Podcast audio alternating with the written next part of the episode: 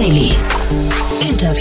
Ja, herzlich willkommen zu Startup Insider Daily. Mein Name ist Jan Thomas und heute geht es mal wieder um das Thema Micromobility, beziehungsweise vielmehr um die Batterieinfrastruktur dahinter. Wir sprechen über Wechselbatterien und wir sprechen über ein Unternehmen, das diesen Markt ja international aufrollen möchte. Das heißt, Swabby, so zumindest mein Eindruck, legt da einen relativ krassen Zahn zu. Ähm, also auf jeden Fall sind sie schon in relativ vielen Ländern unterwegs. Wir sprechen gleich über Indonesien, wir sprechen über Thailand, wir sprechen über Indien und so weiter und so fort.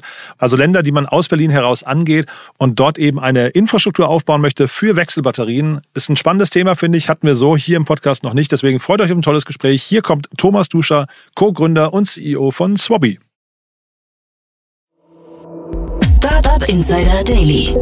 Interview. Cool, ja, freue ich mich sehr. Thomas Duscher ist hier, Co-Founder und CEO von Swabby. Hallo Thomas. Hi, freut mich an. Ja, cool. Ich hatte gerade gedacht, ihr werdet Swap B ausgesprochen, ist aber gar nicht so. Du hast mir auch erklärt, warum nicht. Und jetzt äh, ja, erzähl doch mal für alle vielleicht noch mal kurz. Ne? Ja, grundsätzlich ähm, hatten wir den Gedanken, wie, wie nennen wir uns irgendwann mal, haben uns ein ganzes Wochenende damit beschäftigt. Äh, damals noch, ich glaube, äh, locker an die zehn Leute. Das heißt, war Swap, was tauschen heißt, und E, elektrisch. Und dann wurde Swabby draus, hat nochmal einen schönen Nebeneffekt, dass ähm, ja das Wort Bee drin steckt und wenn man dann sich an Bienen ähm, irgendwie vorstellt, dann weiß man, dass sie in einem Volk leben, dass sie ein Netzwerk aufbauen, so eine Beehive im Endeffekt ja auch etwas ähm, ja äh, Netzwerkartiges hat. Ne? Hm. Und mit Swap und elektrisch sind wir halt mittendrin im Thema. Vielleicht erklärst du mal für alle, was ihr macht. Genau, grundsätzlich müsste man sich so ein Gedankenexperiment jetzt anstellen. Äh, stell dir vor, du fährst elektrisch, ein leichtes elektrisches Fahrzeug, hast keine Lust, ähm, den Akku mit nach oben zu tragen oder irgendwie dein Fahrzeug an der Ladesäule anzuschließen. Dann fährst du unsere Station an, entnimmst den leeren Akku aus deinem Fahrzeug und verbringst ihn dann, ähm, ja, dann kriegst du halt einen frischen aus der Station heraus. Wir sind quasi die ähm, oder die Vision dahinter ist, äh, die Tankstelle der Mikromobilität zu werden. Das funktioniert ganz einfach. Anstatt lange zu laden, dauert es in etwa 30 Sekunden, dann hast du einen frischen Akku bei dir ist eine, eine wirklich smarte Idee, glaube ich. Ähm, Frage wäre nur, warum nur bei leichten Fahrzeugen, warum nur Mikromobilität? Warum kann das nicht irgendwie auch mal auf PKWs übertragen werden?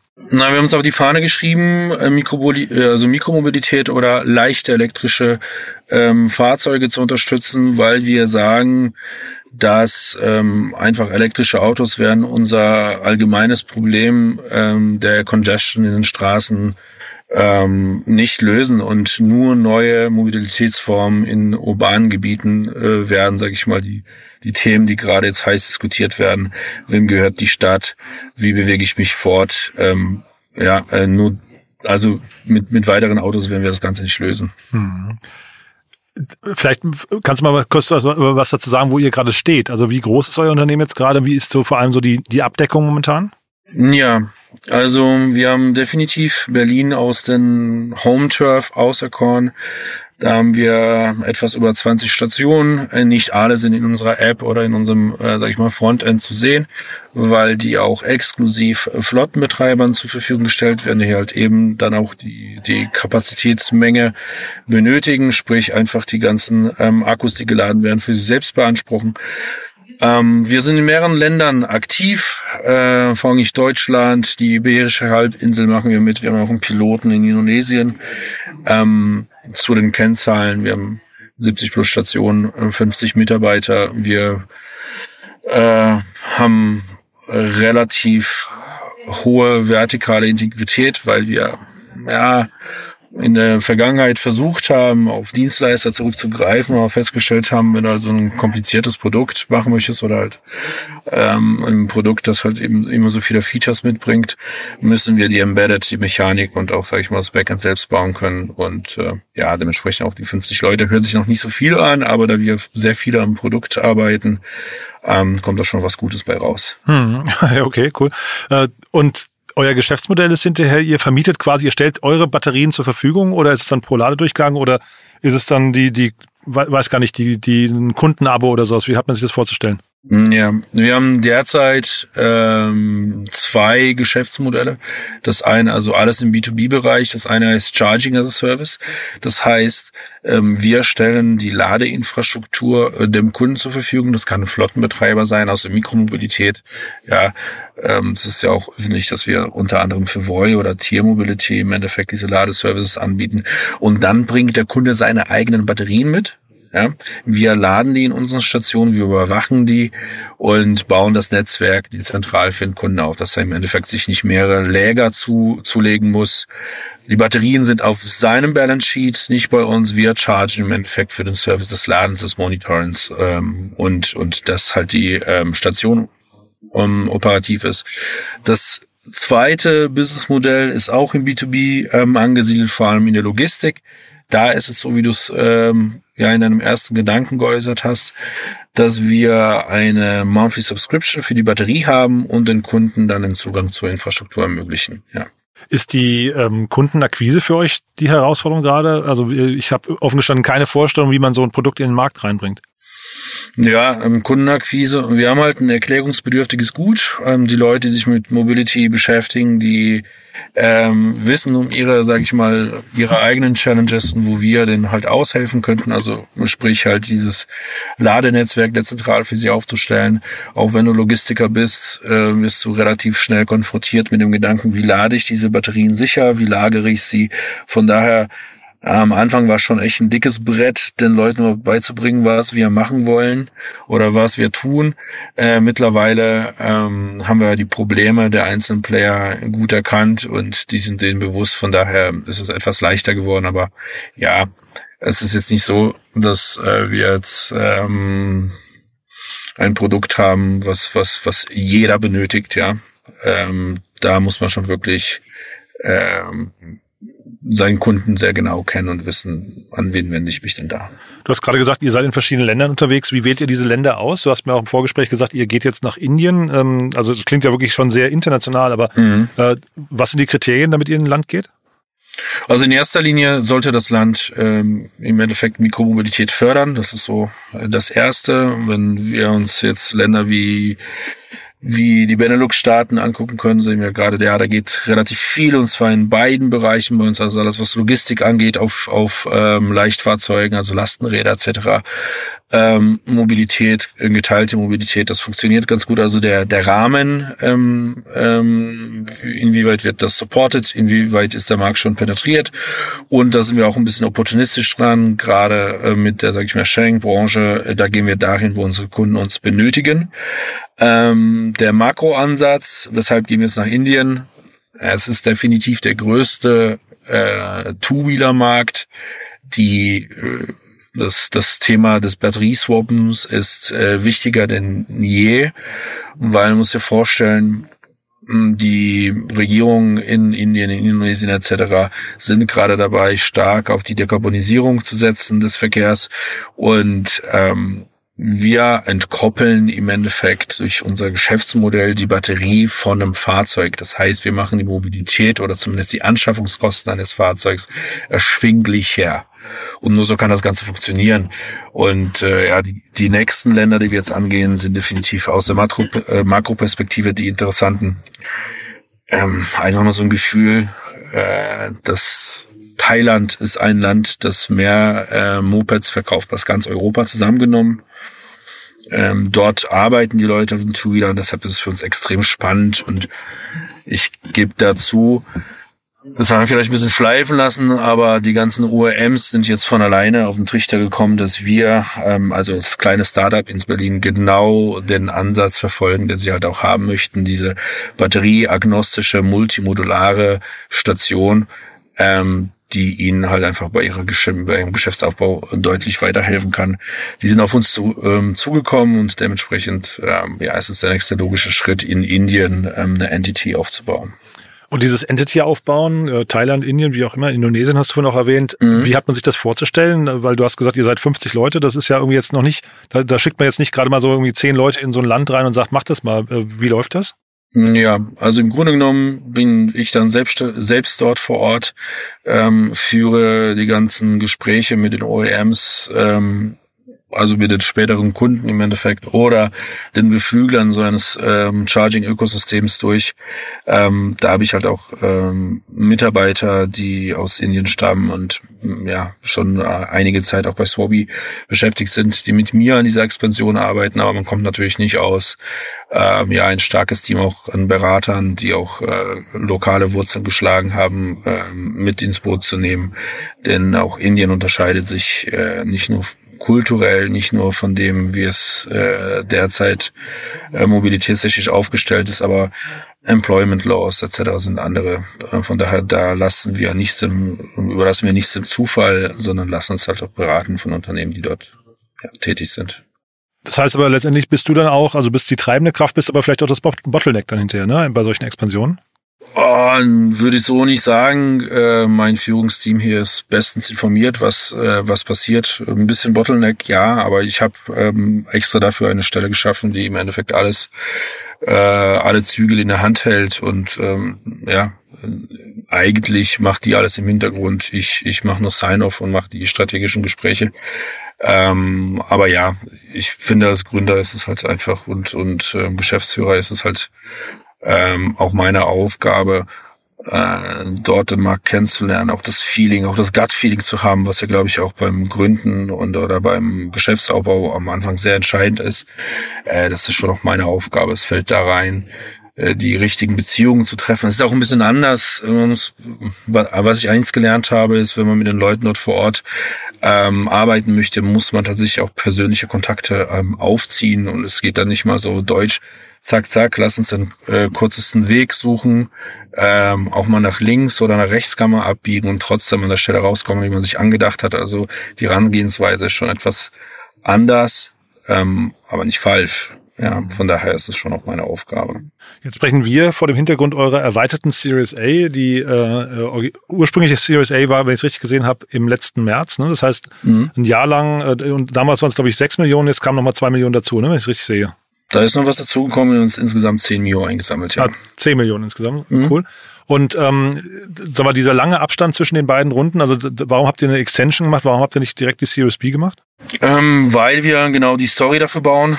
Ähm, wenn ich die Series B äh, ähm, äh, mache, muss ich auch diverse KPIs vorweisen. Wir sind sehr stark gewachsen letztes Jahr, hatten Year auf Year ich über ja 350 Prozent, glaube ich, mhm. insgesamt gehabt. Stark. Jetzt ist es aber so, dass wir im Endeffekt dieses ähm, Geschäft weiter ausbauen müssen hier in ähm, Europa, aber auch für die ganze Equity Story.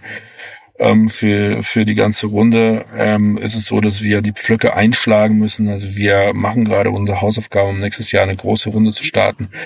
Ähm, das wird bedeuten, wir werden diese strategischen Partnerschaften äh, in, in Indien, aber auch in den USA etc. bauen, um dann das Kapital zu holen. Ja. Mhm.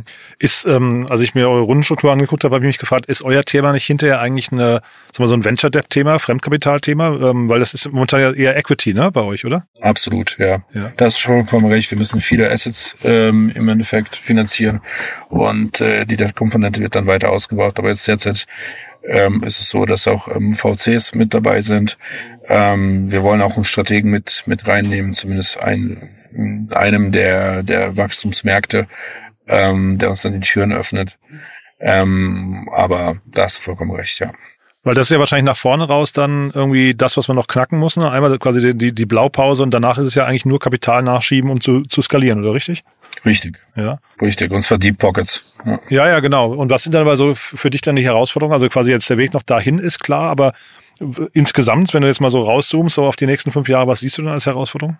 Ja, ähm, in erster Linie, also ich muss zugeben, dass äh, uns gerade äh, sehr viel Kritik auch entgegenstößt, weil ähm, einer unserer Kunden sind nun mal die Sharing Mobility Anbieter. Die haben es nicht leicht gehabt in den letzten äh, Monaten. Da fallen schon öfters mal so Sprüche, es ist überhaupt nachhaltig, mit denen zusammenzuarbeiten. Mhm. Ja, also das ist, sage ich mal, ähm, für uns auch etwas, ähm, ja, wo wir mitwirken aber jetzt nicht beeinflussen können, wie die nächsten ähm, Jahre laufen werden für die, wie sich die Mikromobilität entwickelt. Wir glauben daran. Wir glauben, die ist gekommen, um zu bleiben. Mhm. Die wird nicht einfach so verschwinden. Man sieht es ja auch an den, an den Zulassungs- äh, oder beziehungsweise den Führerscheinzahlen. Immer weniger Leute machen tatsächlich den Führerschein. Es wird viel mehr geteilte, viel mehr führerscheinlose Mobilität geben. Aber es ist natürlich mal äh, jetzt noch meine Meinung. Das muss ich erstmal noch, ähm, muss erstmal noch validiert werden. Ähm, was eine weitere Herausforderung war jetzt letztes Jahr, es wird jetzt etwas anders, ist als kleines Startup im Endeffekt auch an die ganzen Halbleiter zu kommen, wie ich vorhin erwähnt habe. Wir mhm. machen auch die Embedded selbst, die ganzen Platinen werden bei uns hier intern designt. Das heißt, wir hatten doch letztes Jahr ganz schön zu schaffen gehabt ähm, mit den ganzen Halbleitern. Wenn die geopolitische Lage so bleibt, dann ähm, glaube ich, wird sich etwas entspannen, aber es ist immer äh, so, ein, so eine Angst, die mitschwingt. Ähm, äh, grundsätzlich müssen wir auch zeigen, dass wir profitabel äh, werden mit diesem Unit und dass es halt einfach irgendwo mal eine, eine, eine Story ist, die Geld verdient, ja die die entscheiden ähm, Weichen stellt für Mikromobilität. Äh, und das wird die große Herausforderung sein. Ja. Und sag mal, diesen Lieferengpässen, kann man denen äh, oder be begegnet man denen dann dadurch, dass man einfach höhere Preise zahlt oder ist dann einfach der Markt quasi komplett trocken? Ähm, teilweise geht es sogar so weit. Also du hast ja gesehen, äh, in Ingolstadt sind auch die Fließbänder, glaube ich, wochenlang stillgestanden, weil nicht mal eine Audi äh, geschafft hat, das jetzt irgendwie durch Platzierungen zu schaffen. Ähm, oftmals äh, habe ich so gesehen, im deutschen Mittelstand war es so, äh, man wird dann selbst zum Problem als Unternehmen, indem man sagt, okay, äh, wir können jetzt doch nicht in Hongkong beschaffen, wir haben den den äh, Lieferanten nicht äh, qualifiziert, nicht auditiert. Ähm, wir lassen uns von deutschen Mittelständlern beliefern äh, mit dem Gesamtprodukt. Also die, die bauen dann die Platine für uns zusammen. Die löten die zusammen. Mhm. Aber wir sind tatsächlich eigens ins Sourcing gegangen, auch als Risiko. Da ging es ja um höhere Preise. Aber andererseits wirklich äh, haben wir teilweise hier die Wochen durchgezogen und uns die Teile zusammengesucht, weil unser Mittelständler nicht in der Lage war. Er sagt das, ja, nee, habe ich nicht qualifiziert, kann ich euch nicht beschaffen. Hm sind aber schon sehr vielschichtige Abhängigkeiten dann. Ne? Das ist ja auch, äh, kann man wahrscheinlich auch nur begrenzt was äh, selbst tun hinterher. Ne?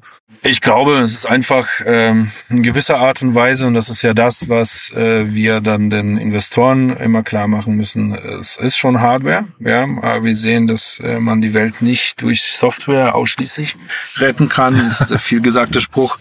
Und ja, es ist komplex, aber das nehmen wir uns gerne an. Wir haben auch Leute, die äh, in ihren, ähm, sage ich mal, Stationen vor uns das Handwerk gelernt haben. Ähm, wie geht man das Ganze an? Ähm, ja, aber ich würde sagen, Risk as everyday. Ja. Wenn ich ins Auto steige, habe ich auch mal ein Risiko. Wenn ich ein Hardware-Startup gründe, dann habe ich das nun mal auch.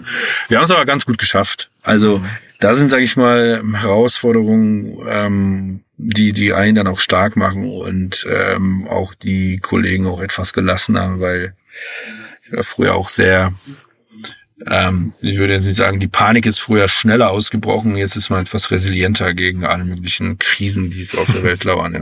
Mhm. Aber ich wollte dich auch fragen, weil du gesagt hast, äh, gerade gesagt hast, Hardware-Startup. Ähm, es gibt ja viele Investoren, die abwinken, wenn man irgendwie als äh, Hardware-Startup um die Ecke kommt und zeitgleich seid ihr auch noch quasi in diesem Micromobility-Sektor unterwegs. Ja. Der hat es auch gerade schwer. Das heißt, habt ihr es dann doppelt schwer gehabt, quasi jetzt Kapital zu raisen?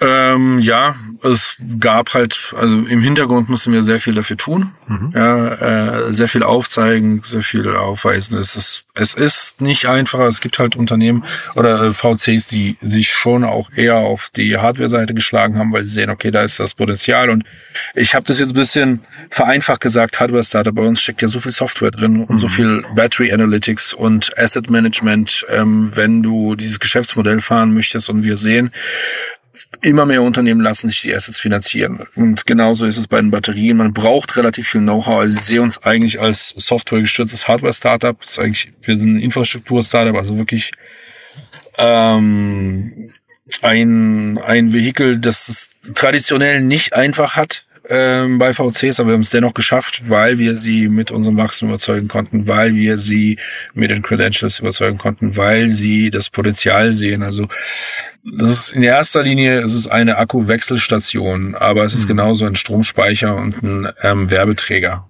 gleichzeitig. Also es gibt schon verschiedene Revenue Streams, an denen wir arbeiten. Ähm, ja, aber einfach war es nicht. Na, klingt auch sehr komplex von dem, was ihr macht. Ne? Zeitgleich ähm, gibt denn, wenn du sagst, ihr konntet die Investoren jetzt überzeugen, gibt es denn Vorbilder irgendwie in anderen Bereichen vielleicht, also wo man sagen kann, schau mal, also ne, dass man irgendwie referenzieren kann, sagen kann, schau mal, die haben es irgendwie, die sind ähnlich unterwegs wie wir, die haben die gleichen Herausforderungen und die haben sich dann irgendwann, wenn also quasi über den Peak waren, haben sie, haben sie ähm, oder über den Tipping Point, ab da war es quasi ein sicheres Business und sie waren profitabel. Also wir sehen gerade ähm, unser großes Vorbild, das einen entscheidenden, äh, sage ich mal, Unterschied ausweist, äh, ist Gogoro aus Taiwan. Ist vielleicht den einigen Zuhörern hier bekannt. Mhm. Die haben im Endeffekt äh, Akkuwechselstationen in Taiwan aufgebaut. Jetzt sind es mehrere tausend. Ähm, die haben äh, den, der entscheidende Unterschied ist, dass sie auch ein Fahrzeug dazu anbieten. Das waren damals die Scooter, äh, die von Tier genutzt wurden oder von Coop Mobility. Mhm. Das waren die Gogoro Scooter. Die bieten also alles aus einem Guss und ähm, die haben ein, ein 1A IPO ähm, hingelegt, würde ich einfach mal sagen. Mhm. Ähm, sind jetzt auch gut am Skalieren, gehen auch in verschiedenste Märkte, haben es auch nicht leicht, also auch die sind jetzt gerade in Indien. Ähm, aber ja, das ist, sage ich mal, ein Vorbild von uns. In Frankreich gibt es auch einen Anbieter, der vor, kürzlich, äh, vor kurzem auch äh, gut geraced hat, auch mit einem, mit dem Unterschied, dass sie auch Fahrzeuge mit dazu anbieten. Ähm, und ich muss da ganz ehrlich sagen, wir haben es jetzt auch ausgetestet. Wie wäre es, wenn wir zu der Infrastruktur, Infrastruktur Fahrzeuge anbieten in so einem kleineren Piloten? Und es hat sich überraschenderweise als der einfachste Sale meines Lebens erwiesen. okay. Ich bin selbst in so einen explorativen Call gegangen und bin eigentlich mit einem Auftrag rausgegangen. Da habe ich mir gedacht, okay, interessant. Ja, und dann gucken wir uns das jetzt alles mal etwas genauer an. Aber im Vordergrund ist wirklich die Maschinen, die äh, sind soweit robust, die funktionieren, ähm, die können verschiedene Batterien laden, monitoren etc. Darauf bauen wir aus. Immer in Indien ist der Markt so groß, darauf fokussieren wir jetzt. Ähm, andere Länder melden ähm, zum Beispiel Themen wie New York gerade, weiß nicht, ob das der eine oder andere Zuhörer mitgekriegt hat, haben so viele Batterien gebrannt in den letzten Jahren und äh, etliche Menschen ähm, auch wirklich äh, fatal ums Leben gekommen ähm, weil die Batterien entweder nicht den Standard zersprungen haben oder falsch geladen wurden. Und äh, da gibt's halt einfach so viel zu tun, darauf wenn wir uns fokussieren und wenn noch äh, das Thema ähm, eigenes Fahrzeug oder assoziiertes Fahrzeug nochmal ähm, reinpassen, dann werden wir das auch irgendwann mal anbieten, klar. Mhm. Ja, klingt ja nach einer schönen Erweiterung eurer Story oder vielleicht nach einer neuen Kernkompetenz sogar. Dann ist vielleicht der Name Swabby sogar bald Geschichte, hm? Mal sehen. Ja. ja Erstmal bleiben wir dabei. Ich mag den ganz gerne. ja, ja, cool. Nee, ich wollte auch nichts gegen den Namen sagen. Ich wollte nur sagen, wir, haben ja ein, einleitend äh, erklärt, wie es zu dem Namen kam. Wenn ihr jetzt eigene, eigene Fahrzeuge produziert, ist natürlich nochmal eine andere Geschichte, ne? Nee, also produzieren würden wir sie nicht. Oder aber anbieten. wenn man, wenn man sowas eben irgendwie mit, mit anbietet. Äh, also Fahrzeugproduktion, äh, ja, da bin ich strikt dagegen. Ähm, und sag nochmal ganz kurz vielleicht noch als letzte Frage. Ähm, du hast vorhin gesagt, ihr für die, für die Series B wollt ihr bestimmte oder müsst ihr bestimmte KPIs vorweisen, die müssen irgendwie, die müsst ihr im Griff haben. Welche sind das genau? Ja, definitiv ist es Umsatz, Stationsanzahl. Ja. Wir wollen den Umsatz äh, trippeln und äh, also optimalerweise trippeln und ähm, zusätzlich auch die Station und die ganzen Prozesse, äh, die begleitend sind, also wirklich die Aufstellzeiten etc. deutlich verkürzen, ähm, da wirklich Blueprints entwickeln, da Playbooks, ähm, die es uns leichter machen. Das, das wäre gut dabei. Mhm. Ähm, genau. Und Profitabilität muss man schon schon können und, und zeigen können oder ab wann ist es bei euch? Ähm, zeigen sollte ja. man's. Ja. ja. Ähm, aber es ist natürlich, ja, das Schöne an unserem Produkt ist eigentlich, dass wenn wir einmal in dieses Battery as a Service ähm, reinkommen, haben wir ja ein, ja, eine, eine wirklich wunderschöne Retention Rate. Mhm. Ähm, wir behalten unsere Kunden bei. Es gibt eigentlich die Kunden, die im Endeffekt bei uns aus dem Vertrag aussteigen, sind grundsätzlich die, äh, die in finanzielle Schwierigkeiten geraten sind oder sogar insolvent geworden sind. Mhm. Ansonsten behalten wir unsere Kunden, sofern sie so ein Batterieabo äh, drin haben. Warum sollten sie auch abbrechen? Das kann ja nur passieren, indem sie das Fahrzeug loswerden. Ähm, ansonsten sind die ganz happy, glaube ich, mit unserem Service. Ja, aber auch eine schöne Story, ne? Äh, trotzdem nochmal vielleicht zu diese, diese, ähm, sag mal, Gespräche, die ihr jetzt geführt habt mit Investoren. Und diese 300 Prozent Wachstum, die ihr jetzt da ähm, hin, hinlegen wollt, mhm. sind das quasi schon Indikatoren, die man mit Investoren für eine Series B schon früh bespricht? Also habt ihr quasi in den letzten Gesprächen, wenn jemand gesagt hat, ist es noch zu früh, schon abgeklopft, was die erwarten würden, damit ihr in der nächsten Runde attraktiv seid? Mhm, ja, wir sind ja auch mit unseren Bestandsinvestoren im Gespräch und äh, die geben auch ein bisschen ihre Meinung dazu ab. Mhm äh, beziehungsweise äh, haben da eine, eine äh, festgelegte Meinung. Auch wir sehen, das müssen wir einfach bringen, weil äh, die nächste Runde, da geht es dann wirklich um viel Geld aus unserer Sicht gesehen und eben um das Wachstum, da müssen wir halt einfach die Umsätze vorweisen, auch das Wachstum des Geschäfts, hm. ganz klar. Und das ist unser internes Ziel. Spannend. Das werden wir gern schaffen. Ja, aber 10 Millionen Euro ist auch schon viel Geld, finde ich. Also ja, aber ja, ne, ja, absolut. Kann ich mir kann ich mir schon vorstellen, da kommt dann der nächste Schub nochmal. Du Thomas, das hat mir großen Spaß gemacht, muss ich sagen. Haben wir denn noch was Wichtiges vergessen aus deiner Sicht? Puh, Ähm, nee, ich, ich denke, ich hoffe, es hat euch äh, Spaß gemacht zuzuhören. Wenn jemand Interesse hat, ähm, mit Swabby in Kontakt zu treten, mit mir in Kontakt zu treten, wie auch immer, dann sehr gerne. Wer, wer könnte das sein? Da sag mal, also Mitarbeiter wahrscheinlich, ne? Ist wahrscheinlich immer ein Thema. Mitarbeiter sehr gerne, also talentierte Embedded-Mitarbeiter suchen wir immer. Ein äh, ja, Sales-Profis auch sehr gerne. International. Ja, ansonsten auf der Investorenseite, sage ich mal, Impact-Investoren, die halt Lust haben, auch äh, nicht Software zu machen oder nicht ausschließlich Software zu machen, sehr gerne zu uns. Ähm, da können wir mal ähm, ja, tiefer ins Gespräch einsteigen. Sehr cool, Thomas. Du, dann weiterhin viel Erfolg und dann würde ich sagen, wenn die Series B ansteht, spätestens äh, sprechen wir uns wieder, ja? Super. Bis dahin. Danke Alles dir. Gute, ne? Bis bald. Ciao. Ciao, ciao. Startup Insider Daily, der tägliche Nachrichtenpodcast der deutschen Startup-Szene. Ja, das war Thomas Duscher, der Co-Gründer und CEO von Swabby. Ein cooles Gespräch, finde ich. Hat mir auf jeden Fall Spaß gemacht. Ich hoffe, euch auch.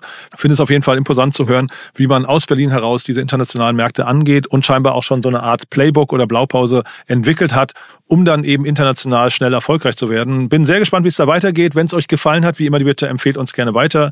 Ihr habt ja gerade gehört, wer sich gerne bei Thomas melden kann. Vielleicht kennt ihr jemanden, der oder die dazu passen könnte.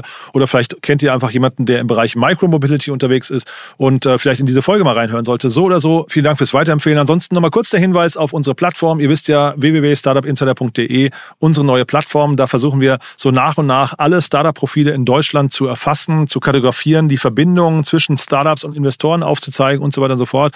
Und äh, dort bieten wir auch Newsletter an. Die kann ich euch empfehlen. Zum einen unser täglicher Newsletter, der extrem gerne gelesen wird von Menschen, die in der Szene unterwegs sind. Aber wir haben dort auch neue Newsletter gestartet. Einen zum Thema Krypto. Ihr wisst ja, wir haben einen wöchentlichen Podcast zum Thema Krypto und alles, was dazugehört. To Infinity and Beyond heißt der, kommt jeden Freitag raus. Und wir haben einen weiteren Newsletter gestartet zum Thema Investments und Exits, also quasi flankierend zu der morgendlichen Show, die wir hier im Startup Insider Podcast jeden Morgen mit den unterschiedlichsten VCs veranstalten. Dieses Format quasi wird jetzt auch flankiert durch einen eigenen Newsletter und den, wie gesagt, findet ihr auf www.startupinsider.de. Alles kostenfrei, das heißt einfach mal ausprobieren und äh, ja, wenn es euch nicht gefällt, dann zur Not deabonnieren. So, das war's von meiner Seite. Danke fürs Zuhören. Euch noch einen wunderschönen Tag. Vielleicht bis nachher oder ansonsten bis morgen. Ciao, ciao.